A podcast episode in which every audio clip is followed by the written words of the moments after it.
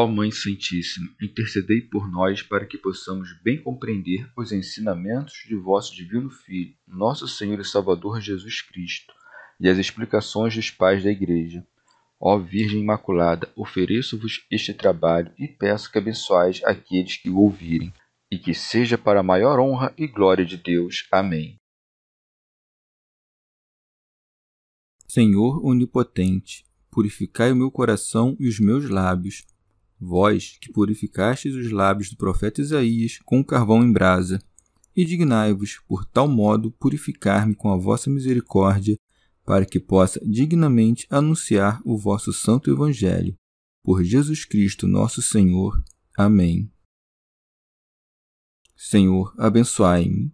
Que o Senhor resida no meu coração e nos meus lábios, para que anuncie digna e convenientemente o seu Evangelho. Amém.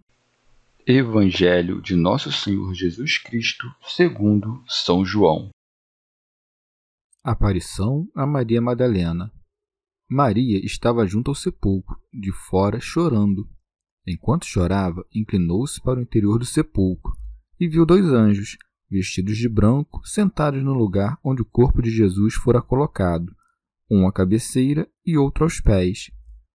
Disseram-lhe então: Mulher, por que choras? Ela lhes diz: Porque levaram meu senhor e não sei onde o puseram. Dizendo isso, voltou-se e viu Jesus de pé, mas não sabia que era Jesus. Jesus lhe diz: Mulher, por que choras? A quem procuras? Pensando ser o jardineiro, ela lhe diz: Senhor, se foste tu que o levaste, dize-me onde o puseste e eu o irei buscar. Diz-lhe Jesus: Maria. Voltando-se, ela diz em hebraico: Rabone, que quer dizer mestre. Jesus lhe diz: Não me toques, pois ainda não subi ao Pai. Vai, porém, a meus irmãos e dize-lhes: Suba meu Pai e vosso Pai, a meu Deus e vosso Deus. Maria Madalena foi anunciar aos discípulos: Viu o Senhor e as coisas que ele lhe disse. Comentários dos Pais da Igreja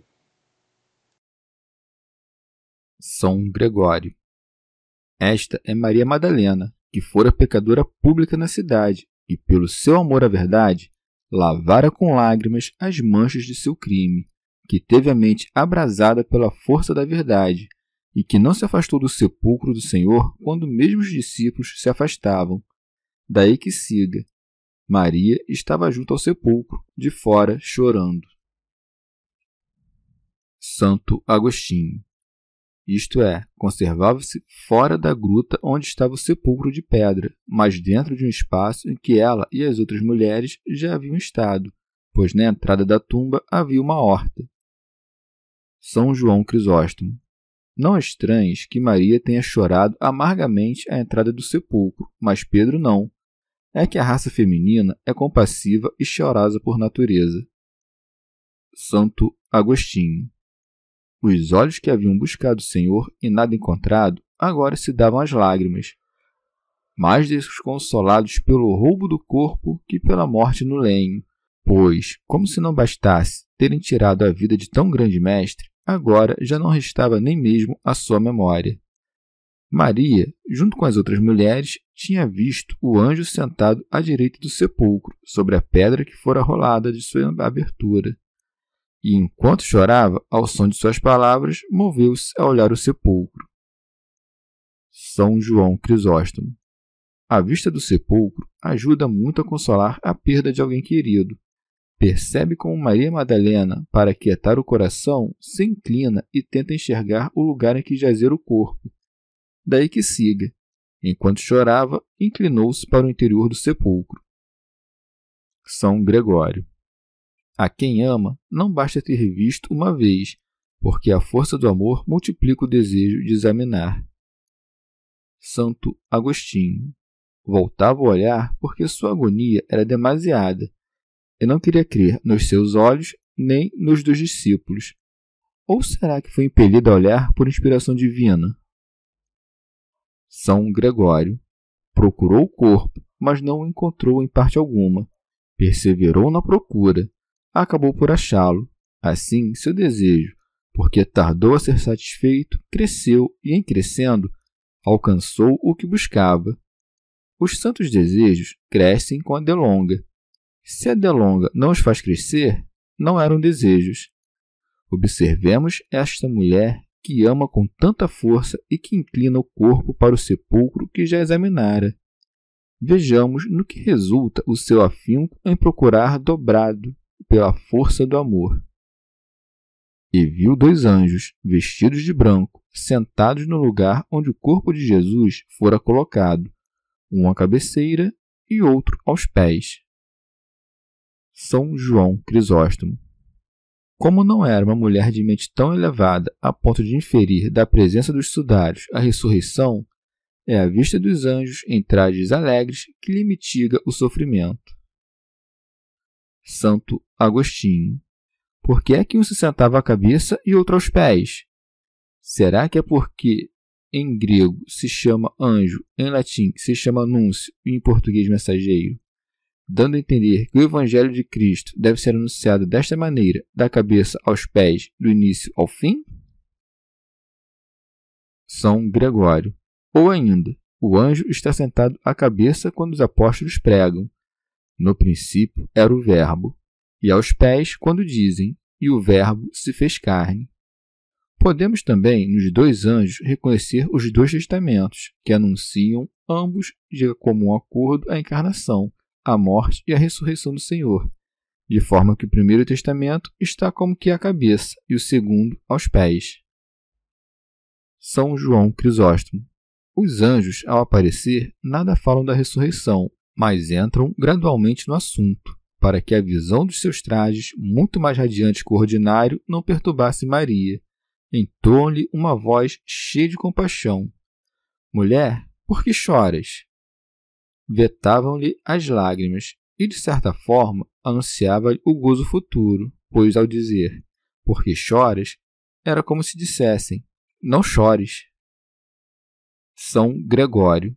Os sacros discursos que nos despertam lágrimas de amor são os mesmos que as enxugam, na medida em que nos dão a esperança de ver nosso Redentor. Santo Agostinho. Mas ela, pensando que perguntavam por não saberem, revela-lhes a causa das lágrimas. Porque levaram meu senhor. Chama de seu senhor os restos mortais de seu senhor, designando a parte como todo, do mesmo modo como todos confessamos que Jesus Cristo, o Filho de Deus, foi sepultado, quando na verdade apenas sua carne foi sepultada. Segue. E não sei onde o puseram, esta era a maior causa de agonia, não saber aonde ir para aliviar a agonia. São João Crisóstomo. Maria Madalena ainda não sabia da ressurreição e ainda imaginava que o corpo tinha sido levado. Santo Agostinho.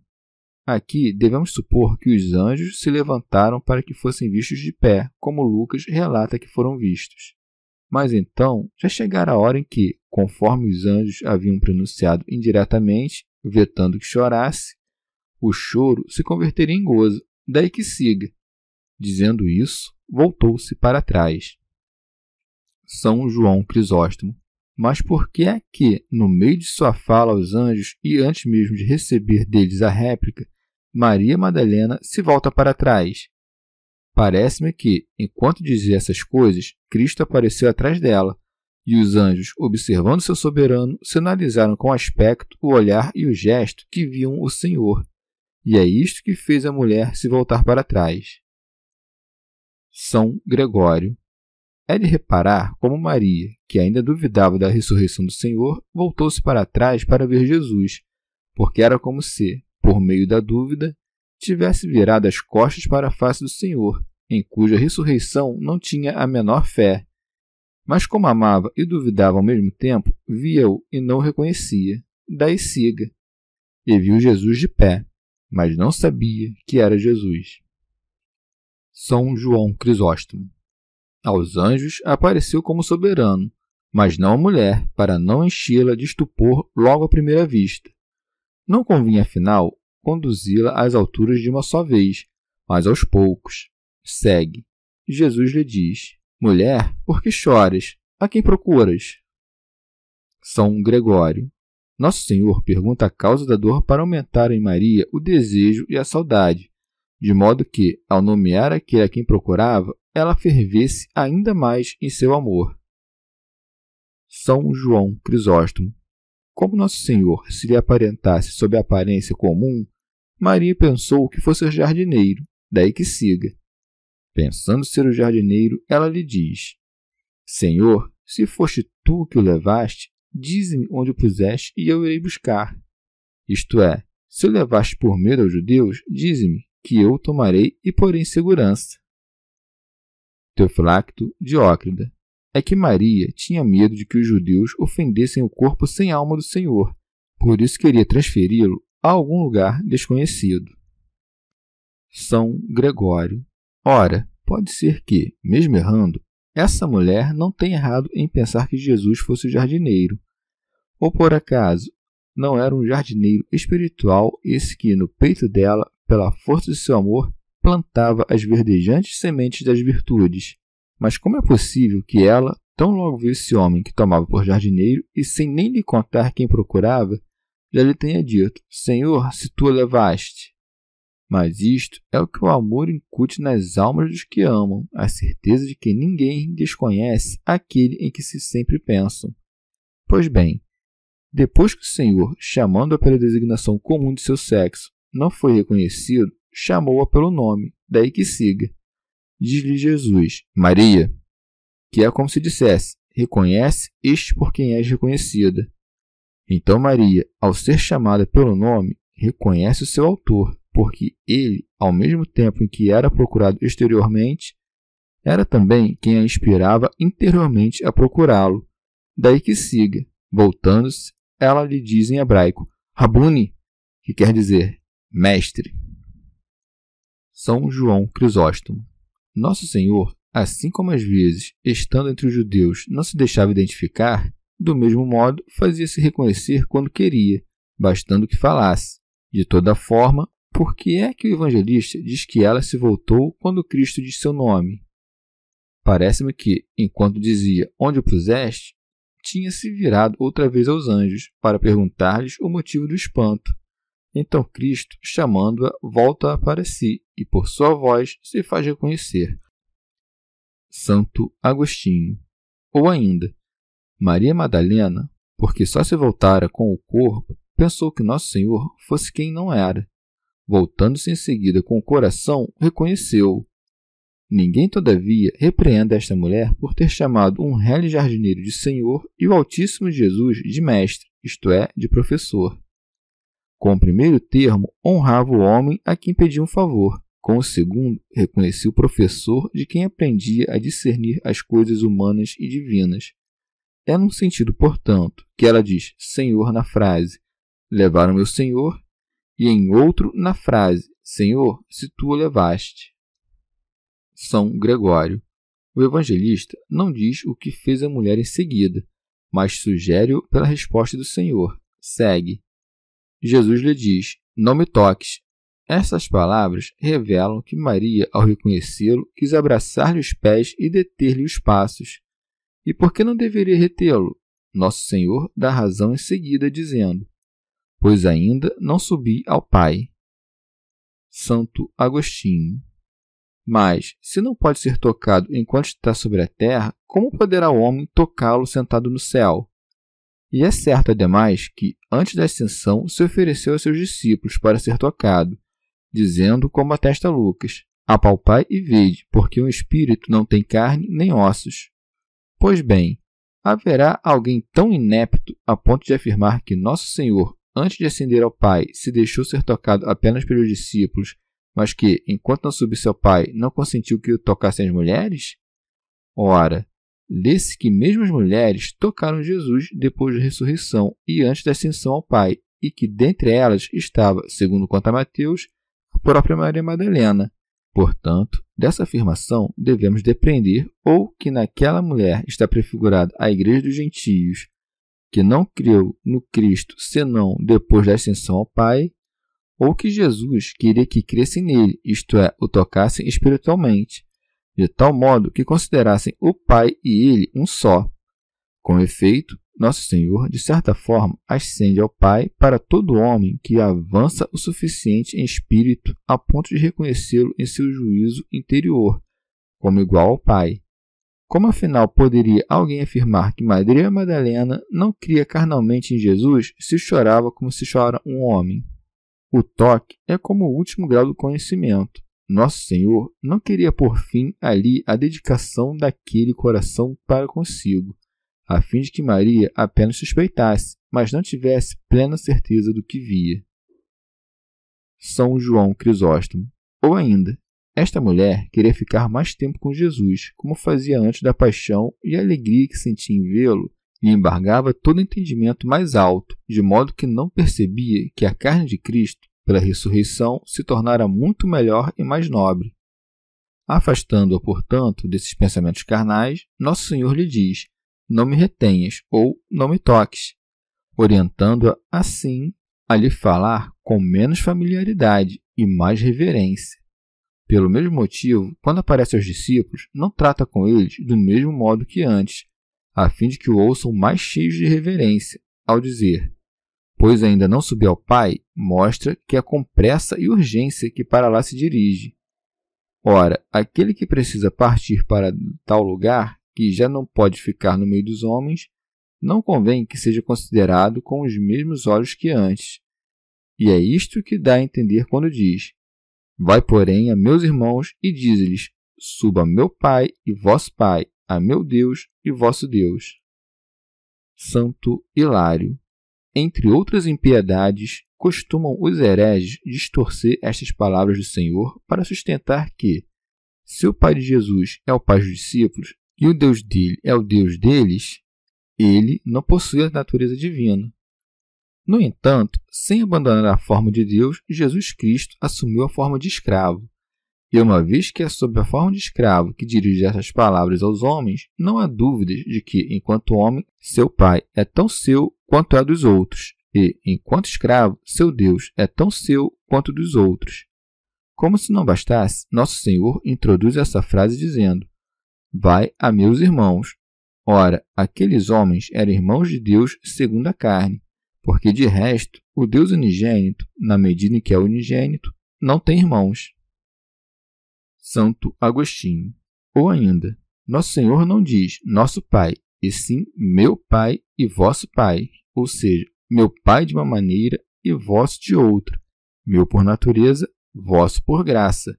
Tampouco diz nosso Deus, mas meu Deus, pois na medida em que sou homem, estou abaixo dele, e vosso Deus, já que entre vós e ele sou mediador. Nesse momento, ela saiu do sepulcro, quer dizer, saiu daquele espaço com o jardim, a entrada da gruta. Junto com ela saíram também as outras, as quais, segundo Marcos, foram invadidas de tremor e de pavor, e não conseguiam dizer nada a ninguém, isto é, a nenhum dos outros. Daí que também aqui esteja dito: Maria Madalena foi anunciar aos discípulos: Viu o Senhor e as coisas que ele lhe disse. São Gregório. Repara como a culpa da raça humana recua e desaparece no mesmo lugar de onde saiu. Tal como no paraíso a mulher deu de provar ao homem a morte, assim, vindo do sepulcro, a mulher anunciou aos homens a vida. E conta-lhes os ditos de seu vivificador, a mesma que repetira as palavras da mortífera serpente. Santo Agostinho.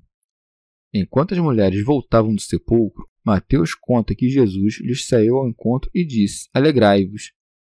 Disto devemos colher que elas, quando foram ao sepulcro, duas vezes conversaram com os anjos e duas vezes com o próprio Senhor. A primeira, quando Maria o confundiu com o jardineiro, a segunda, quando topou com elas no caminho, para segurá-las pela repetição. E é então que Maria Madalena foi anunciar aos discípulos, não sozinha, mas junto com as outras, como conta Lucas. São Beda. Em sentido místico, Maria se interpreta Senhora, iluminada, iluminadora ou estrela do mar. Representa a igreja e é dita Madalena, que significa elevada como a torre, já que torre em grego se diz Magdalon, por causa do Salmo 60, versículo 4.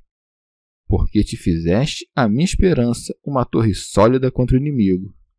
Que esta mulher anuncia aos discípulos a ressurreição de Cristo serve de advertência a todos, sobretudo aos incumbidos do ofício da pregação, de que, caso recebam uma revelação dos céus, a ofereçam amorosamente aos próximos. Chegamos ao fim de mais um dia de comentários da Catena Áurea. Muito obrigado por ficarem até aqui, que Nossa Senhora derrame suas graças sobre nós e até amanhã. Christus, Christus, Christus,